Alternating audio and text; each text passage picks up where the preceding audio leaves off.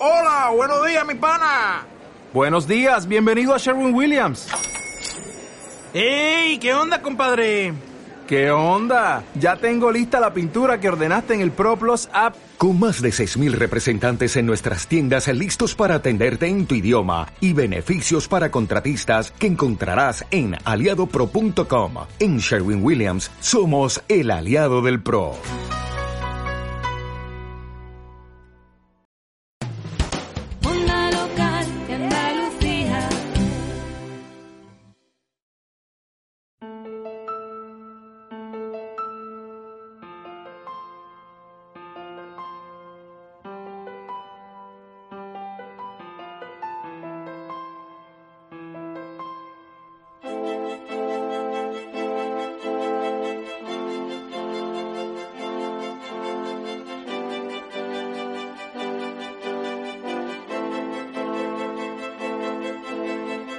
En la onda local de Andalucía, Full Frame, tu álbum radiofónico sobre la fotografía, con Juan María Rodríguez.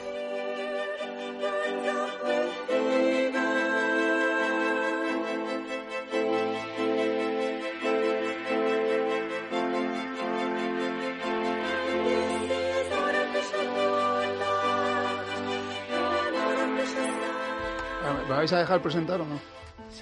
Imágenes al oído, una hora de radio en torno a la fotografía y sus conexiones con las artes. Alfredo, pon el jodido. Eh, Ya lo han metido. Con la fotografía, eh, Nuria González en el control, Miguel Solís en las músicas. Hola, Miguel. Hola, hola. Hola. Y un guirigay aquí, amigos. Bueno, edición, edición viejos alumnos de Full Frame, reunión de, de la promoción del 18. Empezamos.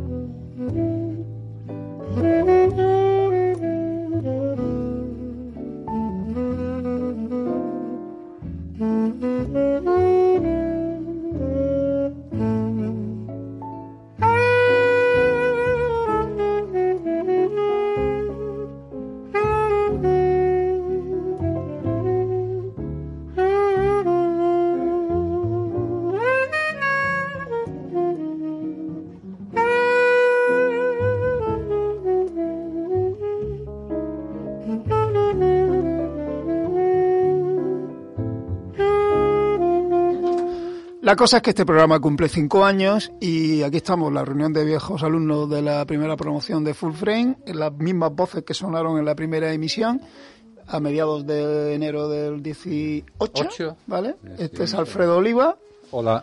este es Juan Carlos Cazalla, Muy buenas. Laura León y Miguelito Solís. Hola, ¿qué tal? Pues ya está. Y yo que soy Juan María Rodríguez. Eh, me habéis dejado solo, mamones, cabrón. llevo, llevo dos años aquí más solo que la una. Es verdad. Sí, es verdad, algo, me lo, me lo he merecido sin duda. Oye, yo para eso no te he llamado, ¿eh? Para esto, ya- para esto ya te puedes ir. Bueno, y bueno, yo, yo te he aguantado un poco más, ¿eh?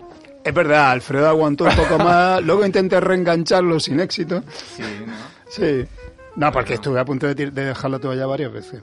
Sí, pero tú eres pertinaz, ¿no? En, Sí, sí. En el asunto, ¿no? Sí, De sí. fotográfico. No como otros que, No se- como otros que como otros nos que flaquearon, que flaquearon rápidamente, rápidamente, rápidamente. Bueno, ¿cómo va? Eh, yo enfadadísimo contigo. No, ya, ya, ya. Yo, no escucho nada de música aquí, vamos. Es que no me, gu- no me gustan las que trae. No me gustan las que trae. Me gustan las que teórica fotográfica, pero poca, poca música. Yo sabía que tú ibas, tú ibas, esa es tu andanada de hoy. Aquí suena muy poca música. Claro. Con lo que te ha querido la gente a ti, tío. Por la... Gente ha querido, me ha querido mucho. Claro. Sí, sí. Pues es que no, tío, es, es que no, es que como cortas a un tío ahí invitado a una charla, ¿qué haces?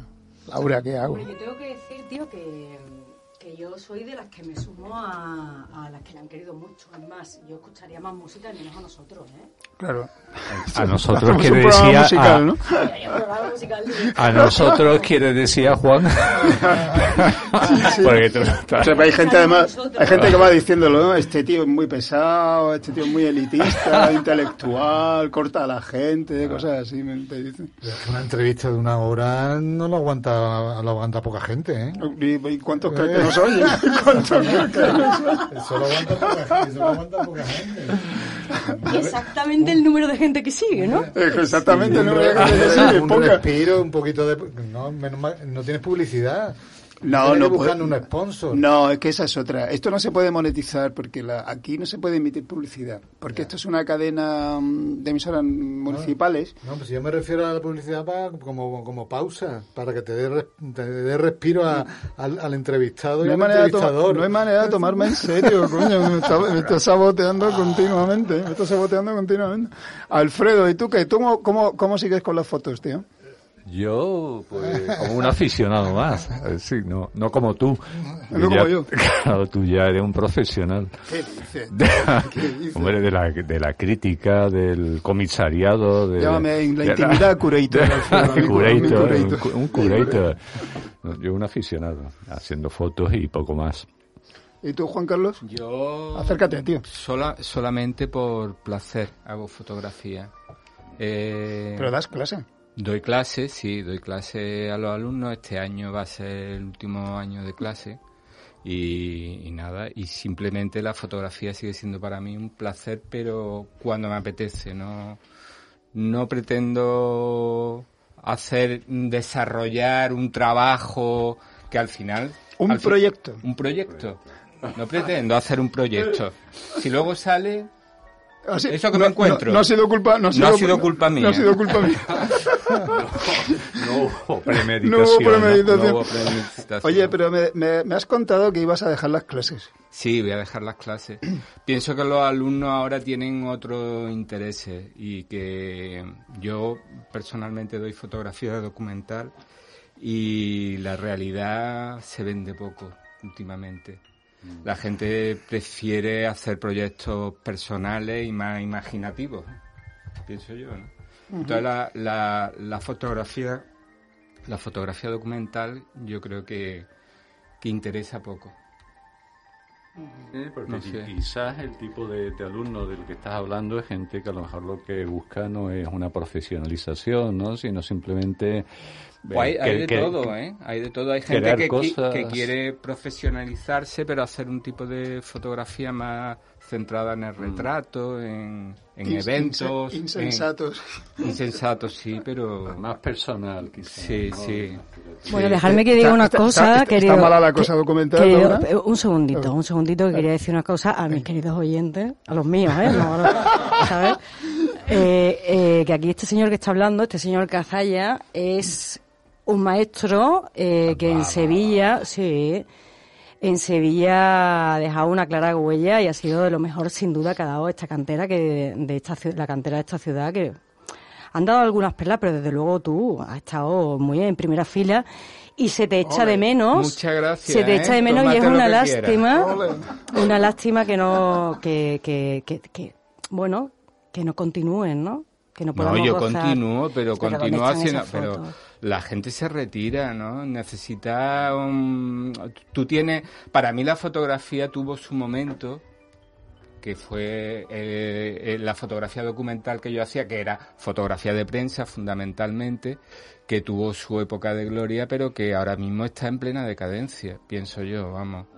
Porque los medios, los medios en los que se trabajaba están en crisis total y absoluta, vamos los medios locales.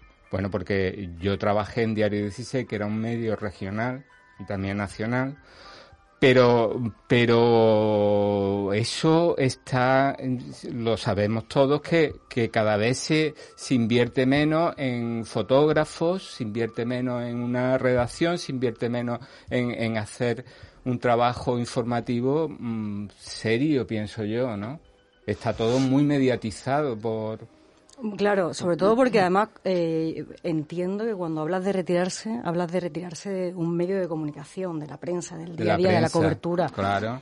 Pero tu Pero- lenguaje, que es el lenguaje del reportaje, eh, eso no necesita un periódico. necesita No, no, un desde reportaje. luego, pero, pero yo ya no estoy con fuerzas como para eso. Eso lo ¿eh? entiendo.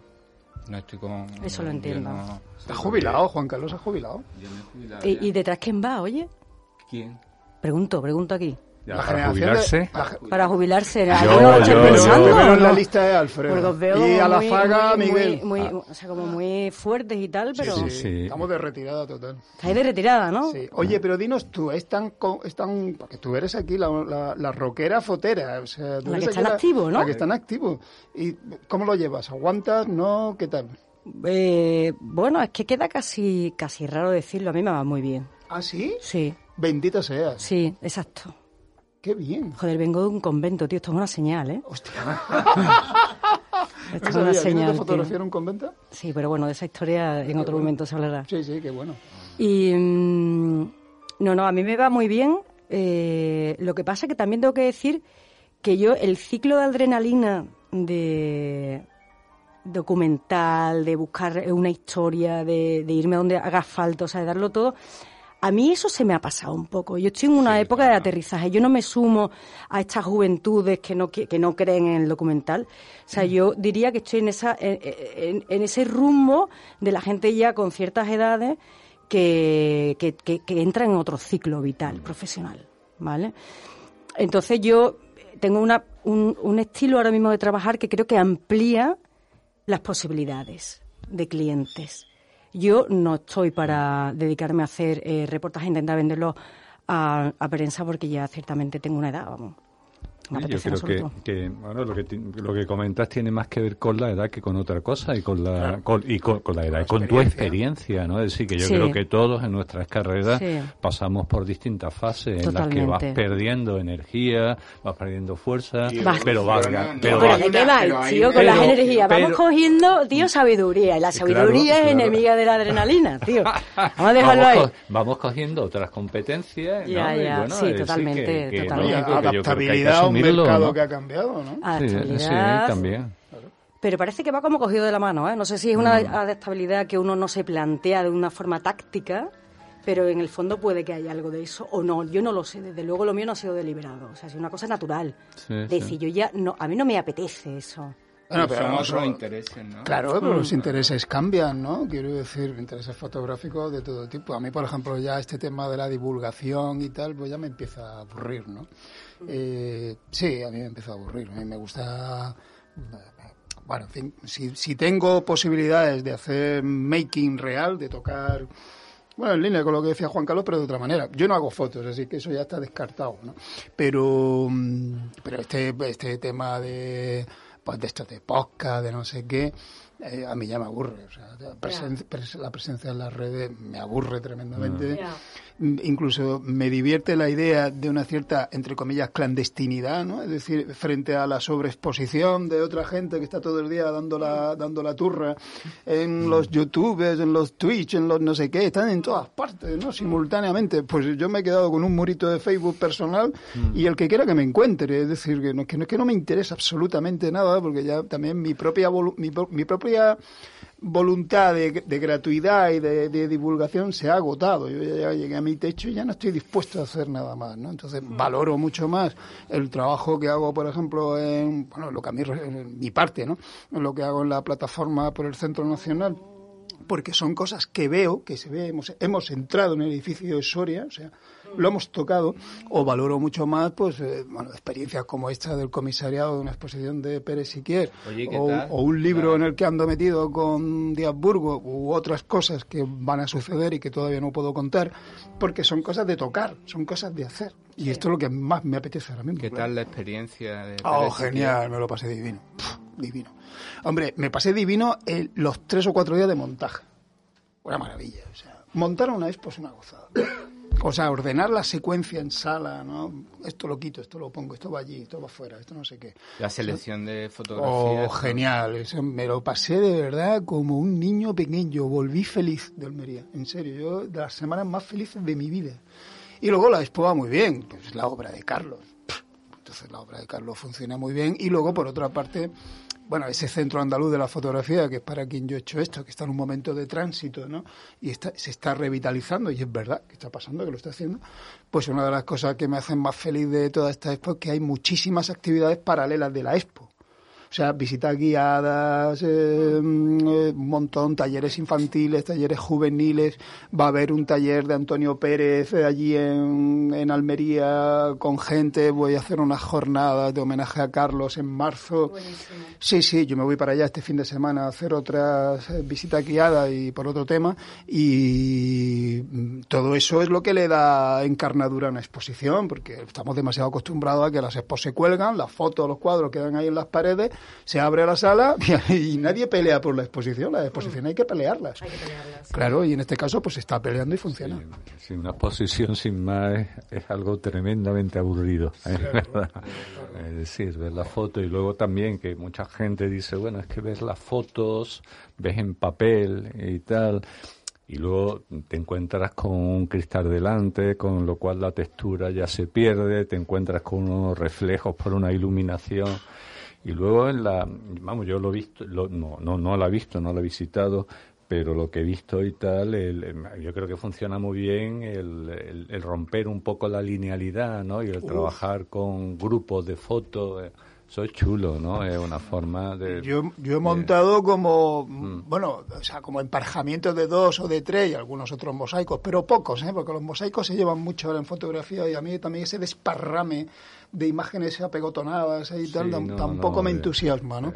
Pero sí he hecho secuencias que no hizo Carlos y que me he atrevido a hacer, que yo mismo cuando las veía mm, puestas, ¿no? Dije, hostia, no lo sé, a mí me funcionaba, ¿no? Entonces, en ese sentido era como muy excitante y los comentarios que tengo son muy positivos. Oye, ¿no? pero para los que no hemos estado allí y no lo hemos visto, cuéntanos un poco cómo ha sido el proceso, qué número de fotografías tenías, qué tamaños Eso. han manejado, qué criterio para Había unos selección. fondos de... La idea de la exposición tiene que ver con celebrar 30 años del CAF, que están celebrando 30 años, ¿vale? Mm. Ajá. Entonces, eh, al hilo de los 30 años, se elige un autor, que es Carlos Pérez Siquier, eh, bueno, pues razones evidentes en Almería, su propia maestría Mm. y, bueno, Sí. el fallecimiento reciente, ¿no? Se elige un autor, entonces la, la idea inicial era hacer una expo co- aprovechando los fondos que el CAF tenía de Pérez Siquier. Efectivamente tenía de, de anteriores exposiciones que Carlos mm, hizo allí, y fondos depositados o adquiridos, en fin, la fórmula que fuera, por el CAF en su momento. Entonces yo voy a Almería, veo esa obra, eh, hay una parte de la obra que me interesa y una parte de la obra que no me interesa, selecciono la obra y para dar una visión global del, de Carlos, como si fuera, por así decir, una antológica, que no es, pero un poco lo parece, ¿vale? pues me dirijo a la fundación que gestiona el archivo de Carlos y le pido una serie de, de archivos que no tengo, de imágenes que no tengo, eh, porque no estaban allí, y se positivan nuevas. Entonces, con todo eso se arma una expo que tenía, que tiene, vaya, perdón, 92 imágenes. Ostras. Esto fue genial.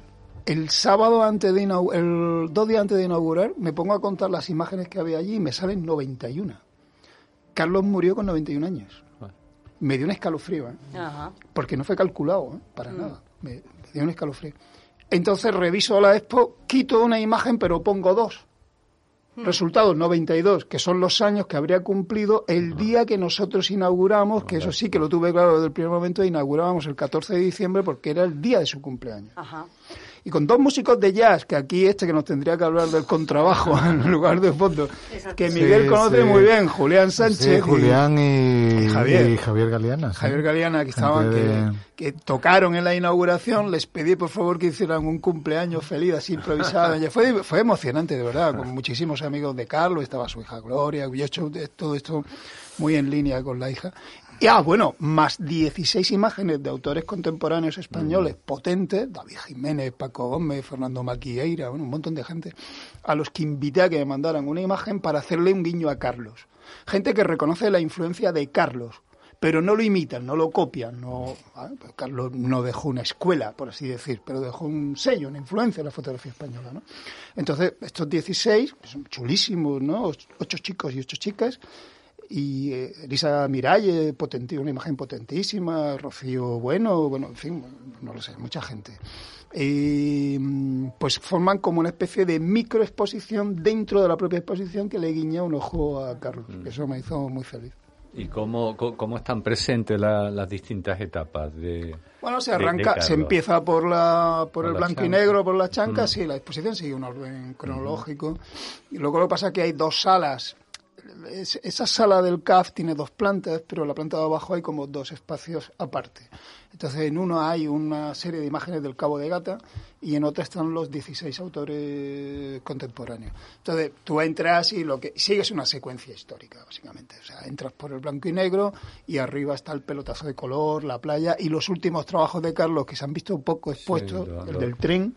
El del tren, sí, ¿Os acordáis sí. del tren? ¿El trabajo sí, en el tren? eso fue un, muy chulo. un encargo que le Ah. hicieron a Pérez Siquier de, A con el, con, Consejería con de el AVE. Públicas, Sí. claro.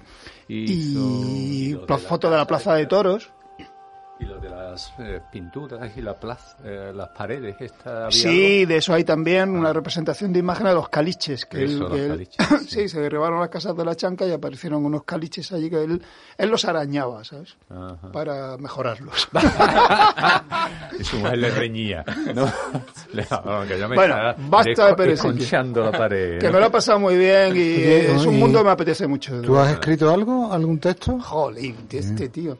Coño, hay un folleto de sala que tiene 12 páginas de texto, todas mías, más 10 un encarte de 16 imágenes de Carlos. Ese folleto se regala. No hay un catálogo, porque bueno, yo considero que la bibliografía de Carlos es abultadísima, y, pero hay un folleto de sala de 28 páginas, que está muy bien.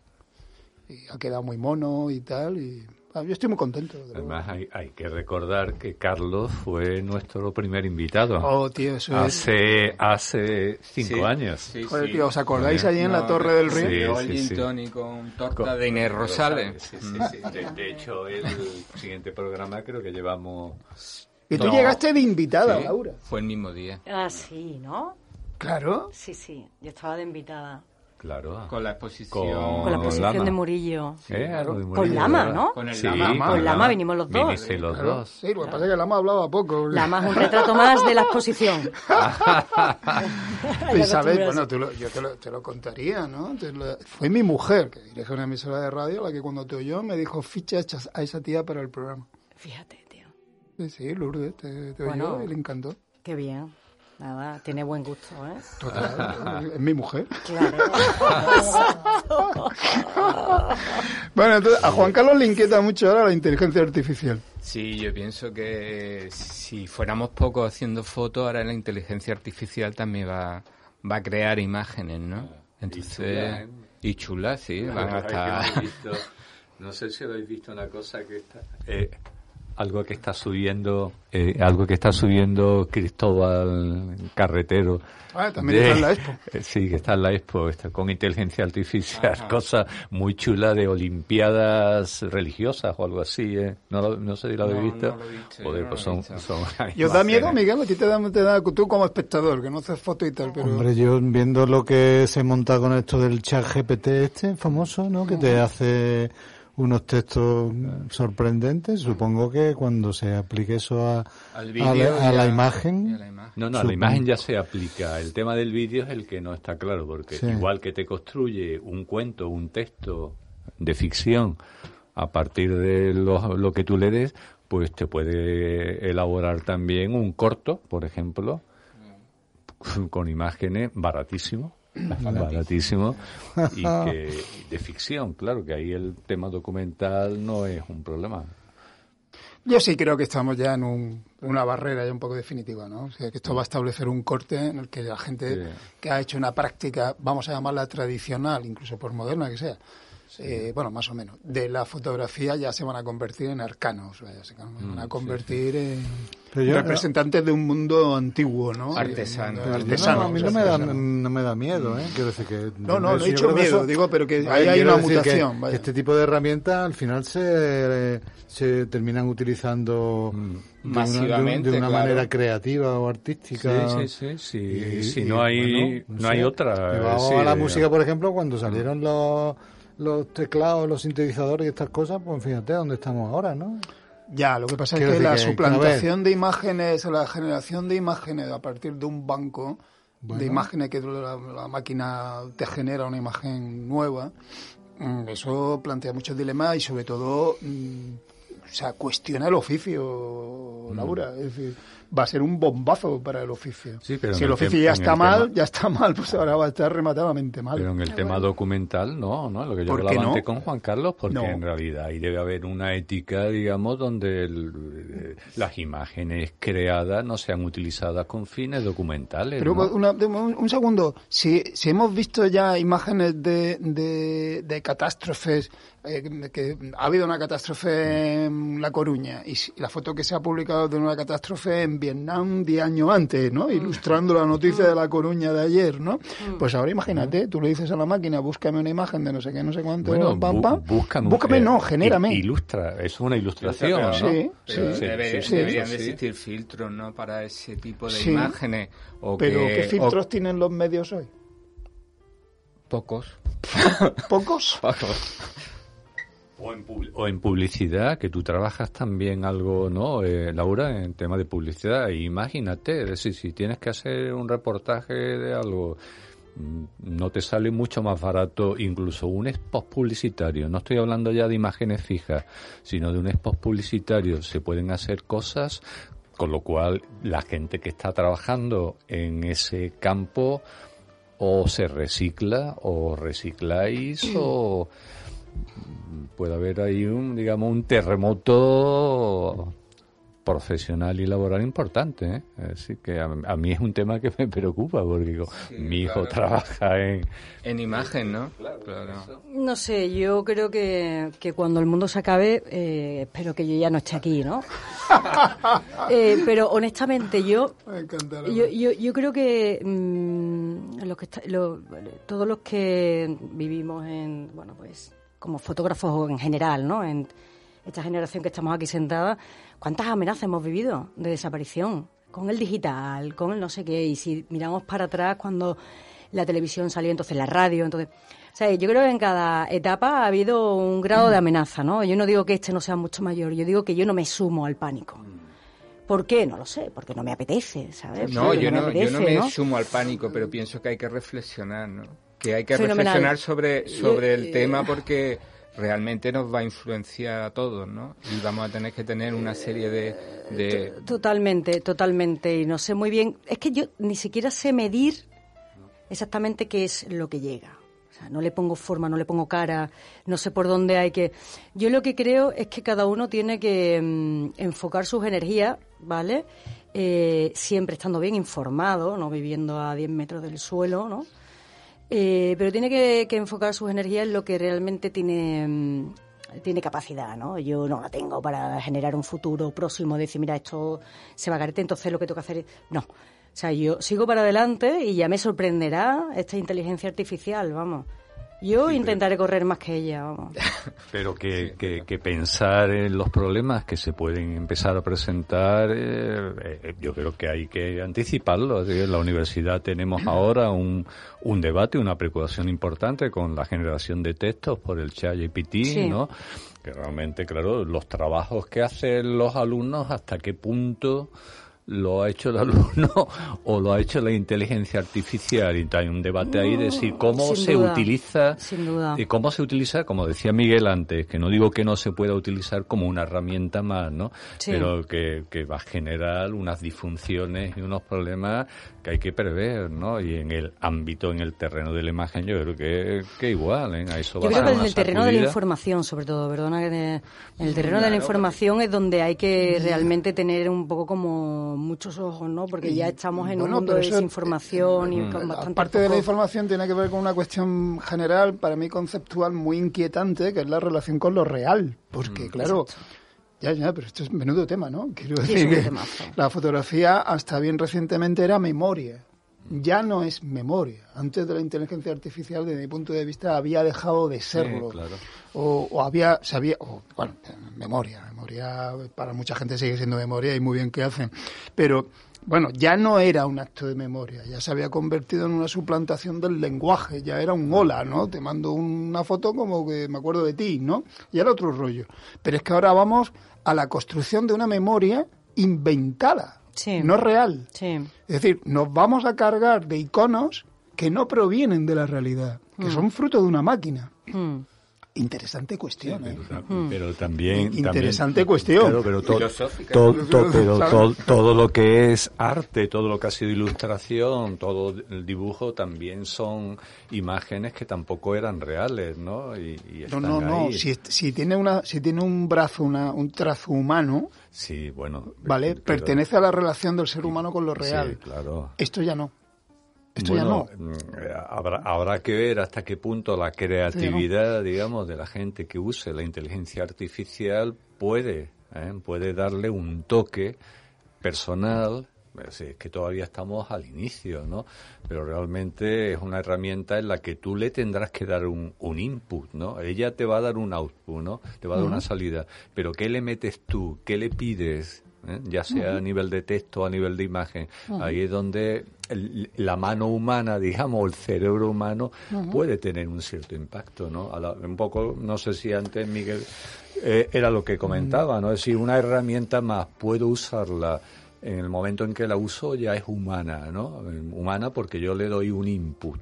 Bueno, Bueno, yo, yo creo que estáis poniendo el énfasis sobre todo en, en la generación de contenidos que puede hacer esa inteligencia artificial y, y a mí no me preocupa tanto eso como la manera en cómo nos relacionamos nosotros con la pantalla que llevamos todos en el bolsillo, que es cuánta, cuánto tiempo pasamos mirando esa pantalla y, y cómo, cómo esa pantalla ha modificado nuestro estilo de vida en el sentido de tú te enfrentas ahora a una mm, a una mm, obra de teatro y la gente está mirando en el teatro la pantalla o te sientas a ver una, una película y miras la pantalla cuatro veces.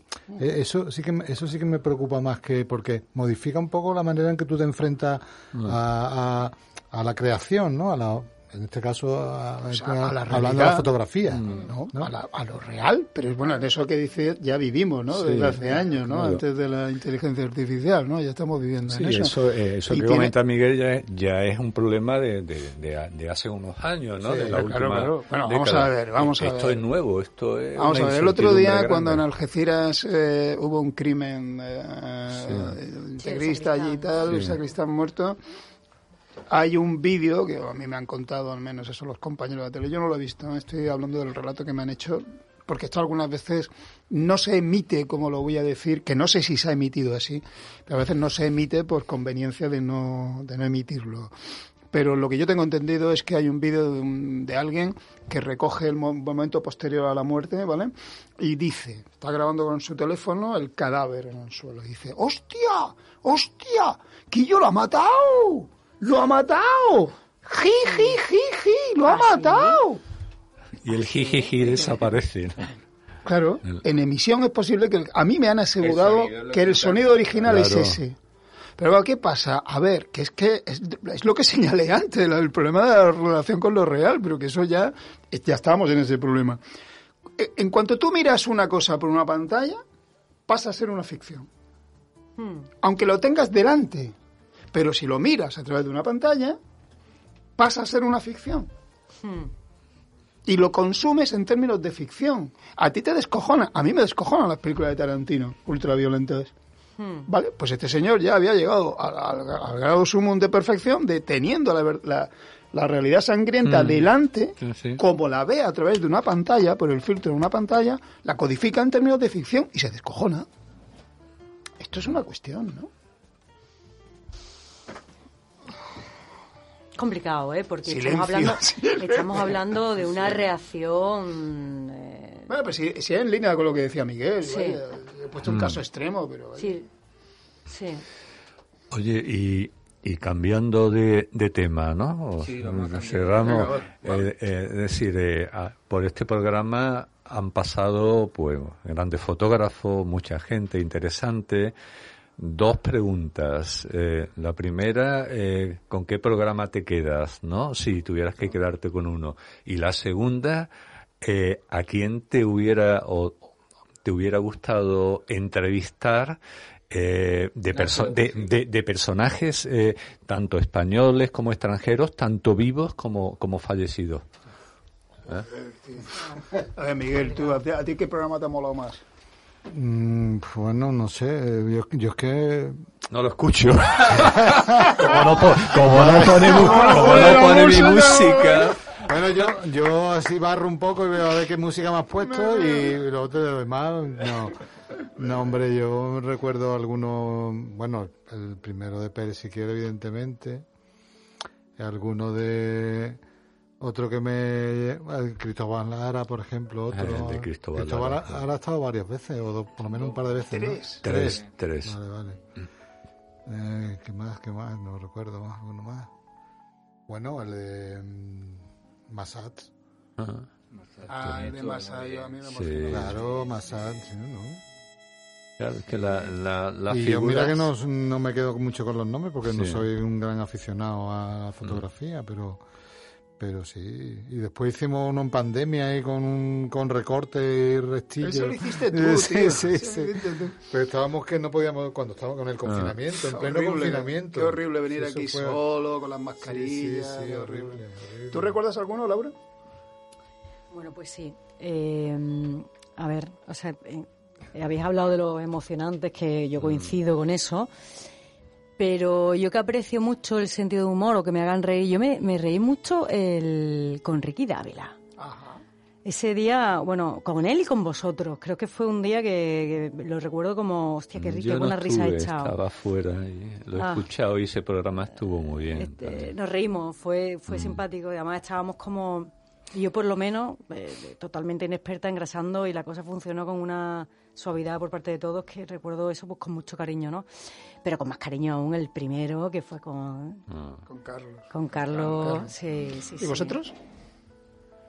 Eh, a mí me gustaron mucho los de Cristóbal Lara, como ha comentado Miguel también. Me gustó muchísimo también el, el- la, la entrevista en la que estuvieron tanto Joren Reich como estuvo con alguien, con ah, con quién estuvo, estuvieron los dos. No me acuerdo, pero hicimos uno solo con Lloren, ¿no? Sí, con Lloren, pero a, a la limón, eh, sí, con eh, foto.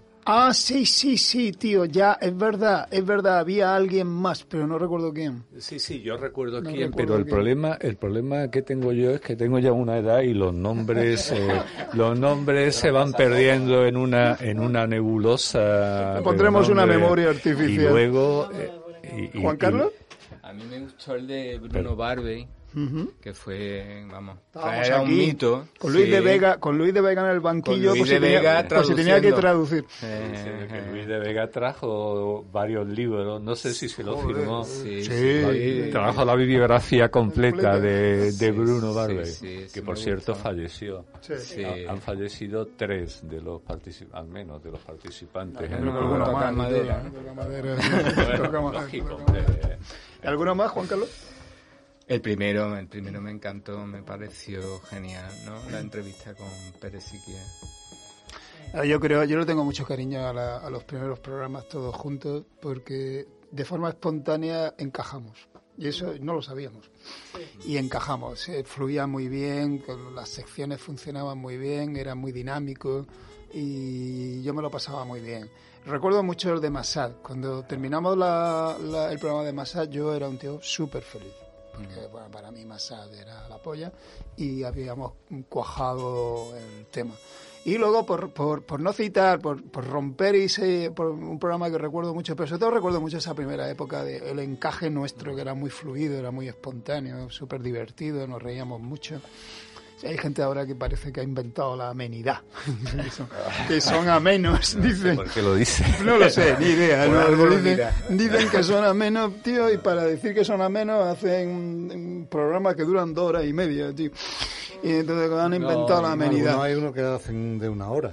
Algunos hacen de una hora. ¿sí? Bueno, Y también se total- puede hacer el payaso durante 20 sí, minutos. durante 20 minutos, claro, y, y ser un tostonazo en 5.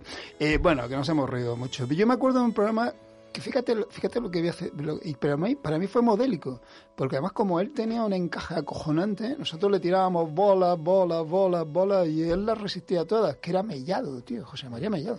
Ah, sí, sí, ese fue muy interesante. Ese fue un programa chulísimo, Sí, tío. sí, Yo sí. no estuve, ¿no? Y resistió bien, ¿eh? Coño, embate, divinamente. Existió divinamente. Sí, sí, José María Mellado. Y fue un programa chulo porque yo creo que uno de los errores que yo he tenido, bueno, que hemos tenido todos, veo el mío aquí también, es que hemos sido bastante condescendientes. Pero que vosotros lo planteasteis como un boxing o qué? A ver, vamos a Un darle poco de boxing, pero... pero Teníamos pero- muchos prejuicios con respecto Sí, a él. teníamos- sí, el, sí. el último, el único melladiano, que, o el más melladiano faltó ese día. Claro, era este, pero, sí, pero era un melladiano renegado. eh, sí, o sea, juró de, juró de los santos principios del Photoshop, pero, Bueno, o no sé, tú sabrás, pero... Están los melladianos y los foncubertianos, ¿no? Sí, esa, otra, o sea, esa otra secta. No, pero yo creo que, yo creo que a mí una, una conversación que tuve aquí con Foncuberta también fue muy chula para mí, pero claro, estas de estas que, que hay quien por ahí llama intelectual y pesada y pelma ese y no sé muy qué, bien ¿no? también. Y total, sí, porque es que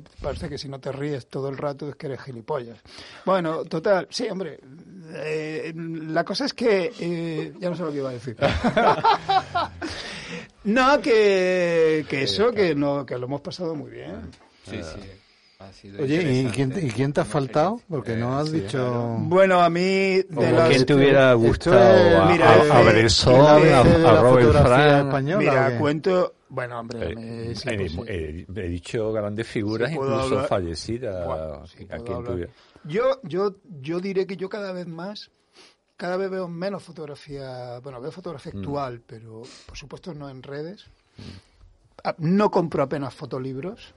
Que no compra fotolibros. Ya te lo has comprado todo, van a claro. Porque ya no te cabe, no te cabe. me van a condenar a la hoguera. No te no, cabe. no, no, no, yo, yo compro, sigo comprando muchas antologías. Mm. ¿sabes? Y, y, por ejemplo, una que me compré hace poco, dos que me compré hace poco que me encantaron. Mujeres detrás de la cámara, en inglés, acojonante, Laura, cantidad de tías súper brillantes de la era de las vanguardias, sobre todo. Y una que es que la que se lo dije a Miguel y la tienen ellos en casa, Clemen y él, que es el catálogo de una exposición maravillosa que vi en Madrid, que es Detente Instante, una exposición que montó la Fundación Juan Mar. Juan Mar, Marc. con unas 300 imágenes, básicamente históricas. Y yo es que vivo mucho ahí, vivo mucho en fotos de hace un siglo, Sí. ¿sabes? Yo fotolibros, es muy raro que compre. Yo cuando compro algo suele ser eso, algo más clásico, antológico, porque eso es un valor seguro. Pero no nos ha respondido, Juan. ¿A qué? Eh, eh, eh, si tienes que elegir a alguien, digo, hostia, me hubiera gustado entrevistarte a Moriyama, a William Klein, a, a quién, Bueno, William Klein, por ejemplo. por ejemplo, ¿no? William Klein parece una puta maravilla. ¿no? A mí Cartier-Bresson me aburre, para que me dé, para que me dé la humilía, que para que me dé la humilía. no, no, no.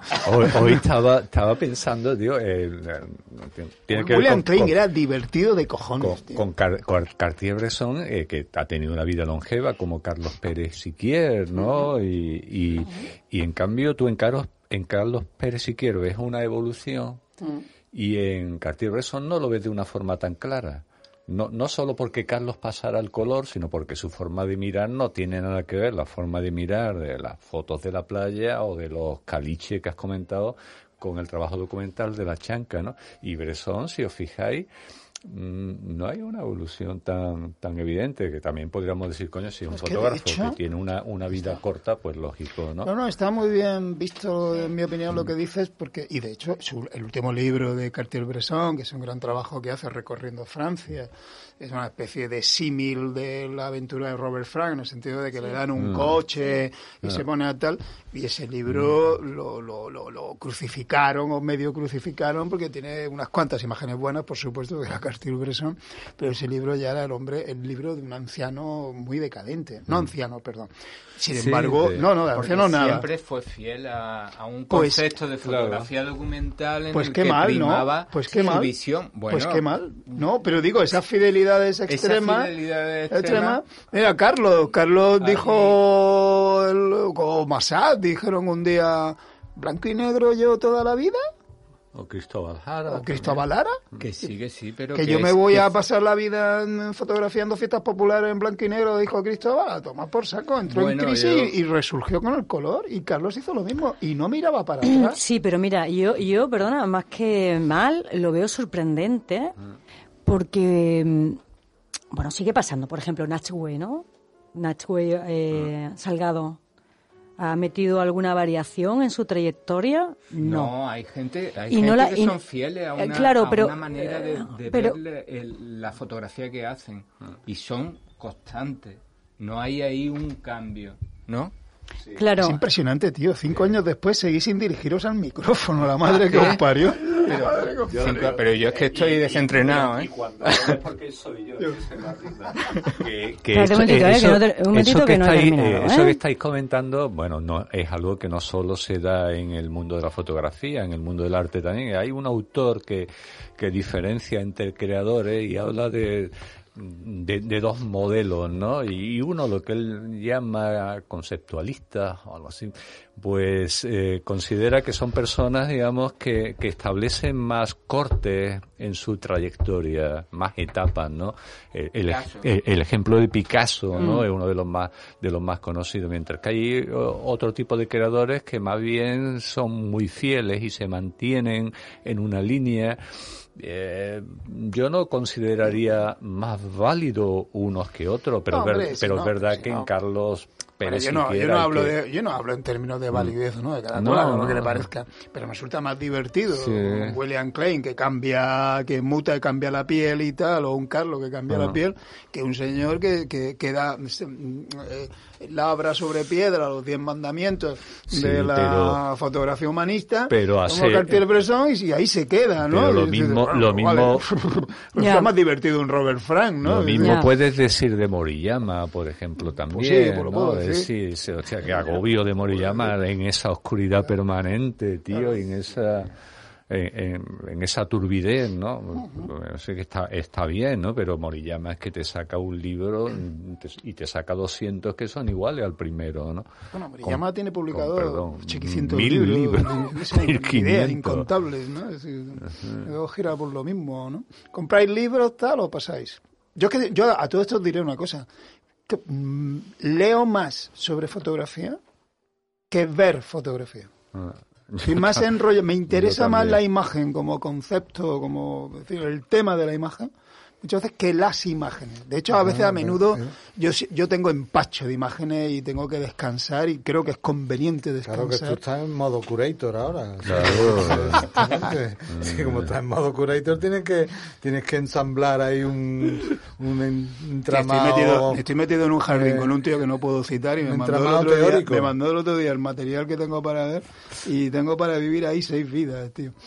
Con lo que tú has largado de las papelas estas que se ponen en, la- en las exposiciones estas eh, conceptuales. ¿eh? Yo, yo- yo no, pero yo no, yo no las pienso escribir. Ah, vale, vale, espe- espero que no. Vamos a perder las amistades, vamos. Mira, yo, mm, bueno, yo, mi opinión es que a- tú eres un amante del aspecto teórico. Sí. Entonces tiene bastante sentido que todo, vamos, de hecho ves una fotografía y piensas eh, sobre la fotografía, ¿no? Entonces te pega total lo que acabas de decir.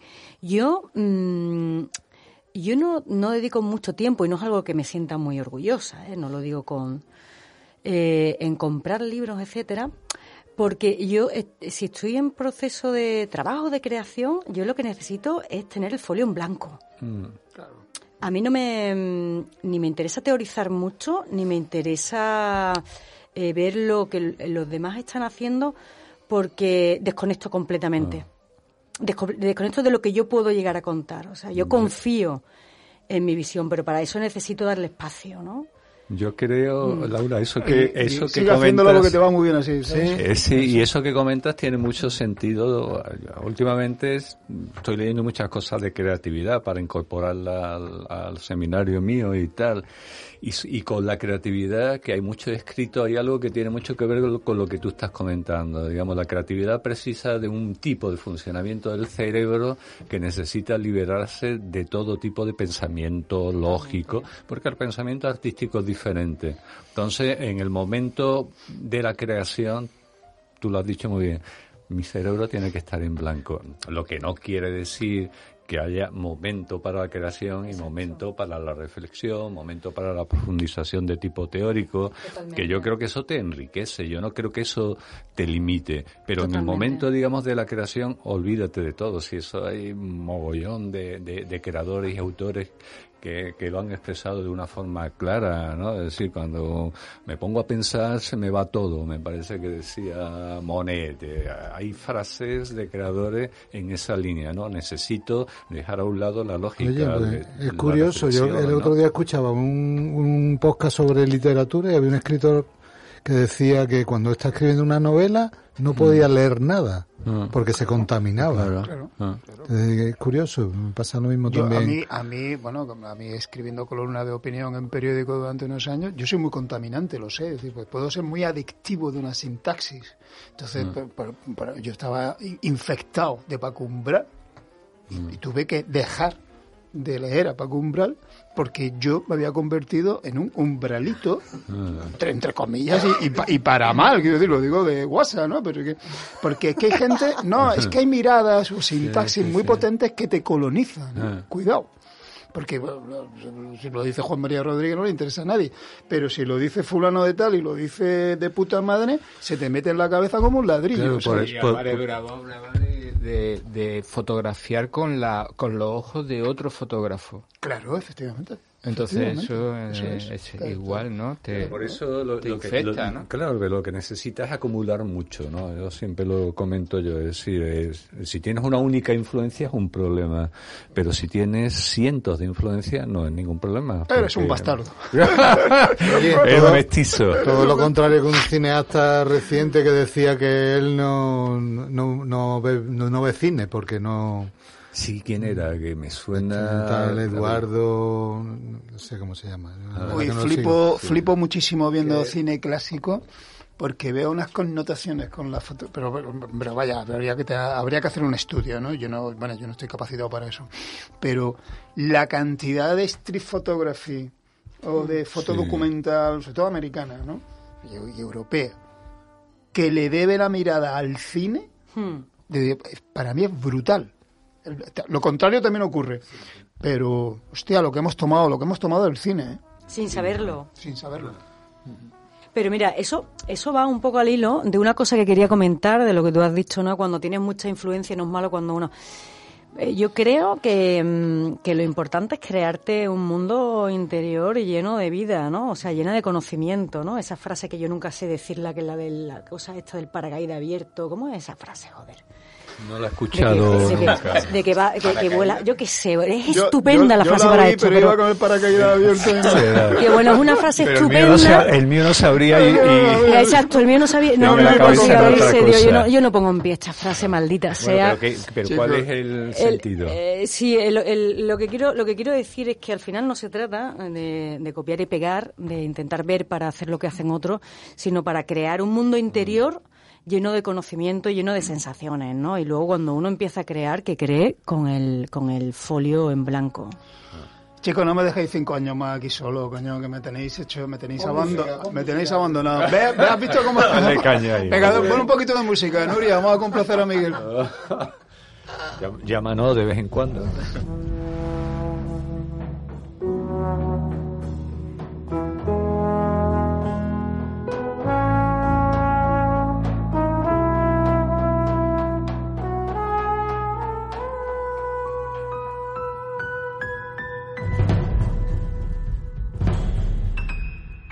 No, ¿Esto no qué es?